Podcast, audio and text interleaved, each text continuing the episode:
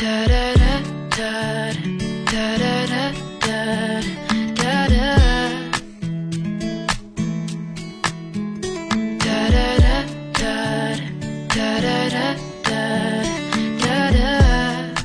嗨，大家好，欢迎收听本期《行走的背包》。本节目是由喜马拉雅与 Voice Club FM 联合播出。我是今晚的主播揭阳。生活在北上广的朋友们肯定都知道共享单车，共享经济又一次把单车从记忆深处带回了中国人的日常生活。小的时候，我的爷爷总是让我坐在他高高的凤凰牌自行车的后座上，然后接我上学、放学，周末上公园。总之，那个时候好像中国人的出行都是离不开这两只轮子的。那现在单车既然又回到了人们的视野中，为什么不让我们去回味回味老时光里骑着单车郊游的滋味呢？好了，接下来就让我们先从徐家汇出发，跨上单车，蹬两步就到了徐家汇天主教堂。这座哥特式的教堂位于徐家汇浦西路一百五十八号。正式名称为圣伊纳爵堂，是中国最著名的天主教堂之一。它历史悠久，一直可以追溯到清朝光绪三十年。在二零一三年的时候，被列入了全国重点文物保护单位。据说，这座老教堂刚刚建成的时候，因为规模宏大、装饰华丽，而享有远东第一大教堂的美称。虽然在历史的动荡年代里，教堂也经历了起起落落。但是经过系统的修缮和精心的维护，教堂时至今日一直还在投入使用。不少年轻的教徒来到徐家汇天主堂来举办婚礼，许下夫妻恩爱、白头偕老的诺言。逢周末，信徒们早早来到教堂礼拜，教堂里外、走道上、花园里都坐满了虔诚而宁静的教徒。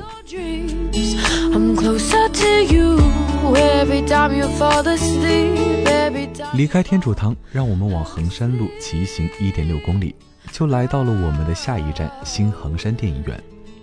新衡山电影院成立于二零一零年，而它的前身衡山电影院则是早在一九五一年就动土开工，次年便落成。这座电影院可来头不小。光是匾额就是时任上海市长的陈毅题写，是新中国成立后上海建的第一家电影院。当时百废待兴，而上海又是中国电影的发祥地，紧随着上海电影制片厂、长江电影制片厂等等电影厂的成立，这座电影院也一同呱呱坠地，为老上海居民提供美轮美奂的娱乐生活。另一个特别之处就在于衡山电影院是有着别无二致的庭院式氛围。享有沪上唯一花园影院的美誉，沉淀了浓厚的历史文化底蕴和海派怀旧情节。经过修缮的新衡山电影院依然保留了这种庭院风格，在这寸土寸金的徐家汇商圈里，提供一处精心的留白。骑行到此处，不如就顺道买张电影票，放松放松精神，感受这座六十岁的电影院的电影故事。离开电影院，向北骑行二点二公里，便可到达武康路。武康路可是不折不扣的老上海最出名的道路之一。李安的《色戒》里反复提及的福开森路，就是改名之前的武康路。这条路上浓缩了上海近百年的历史。短短一条百米长的小道上，挤满了外国领事馆和名人故居，有巴金、周作明、刘长胜、唐绍仪等等。这条路上发生的故事以及居住的人，可以说影响了中国近代史的走向。如果你感兴趣，可一定要来亲自走走，体会这里静谧又庄重的历史感。马上秋天就要落叶了，武康路作为标志性的落叶景观道，在秋末冬初更是会披上一层金色地毯而更加美丽。话说，在武康路上，你还可以看到各式各样号称上海第一的建筑，其中就有武康大厦。它的前身是诺曼底公寓，当时建业地产在上海的公寓或住宅区一般都以法国地名作为名称，因此大楼落成后便以法国西北部的半岛诺曼底而命名。一九二零年代，随着租界的进一步扩大和人口的快速涌入，以及欧美产生新的居民用房建筑形式，上海已经展现出了跟随国际潮流的端倪，也开始逐步出现公寓式大楼住宅。而诺曼底公寓是上海最早的一批现代化高层公寓，一九二四年，由著名旅居上海的建筑师乌达克设计，是上海第一座外廊式公寓大楼。当时入住公寓的一般都是以上层侨民为主，又随着战争形势的不断变化，里面的住户成分也开始改变。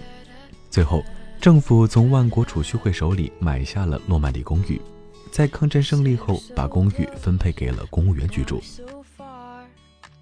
另外，在武康路沿线还能看到另一件乌达克的设计作品——新华别墅。新华别墅又称为外国弄堂，泛指新华路二百一十一弄和三百二十九弄。这里原来是农田和坟堆，沟帮纵横，一片荒芜。而经过乌达克的巧手，这荒芜之景就变成了二十九幢风格迥异、造型别致的异国风情别墅。别墅内绿树婆娑，环境幽静，被称为上海西郊哥伦比亚圈内的精华建筑群体。竣工后分别授予外国侨民，因此而被称作“外国弄堂”。从弄堂口往里张望，望不清里面风格各色的小洋楼，唯有推着车慢慢踱进去，才能透过指尖里的些许阳光，看清楚这些仿佛存在于异乡的小洋楼。怎么样？听了今天的节目，是不是也蠢蠢欲动，想要骑着单车去探访老上海的味道呢？不在上海的朋友也不用沮丧，正好趁着十一长假来上海感受一次人文之旅，骑着单车悠哉悠哉，正好避开了地铁人流，也不用堵在糟糕的早晚高峰里，简直好不快活。好了，今天的节目就到这里，下期我会继续带着大家骑行上海，品味老上海。请继续关注每周五晚上行走的背包，用耳朵走遍世界。我是揭阳，想给我留言的朋友，请搜索我的微博钱大江给我留言。好了，今天就这样吧。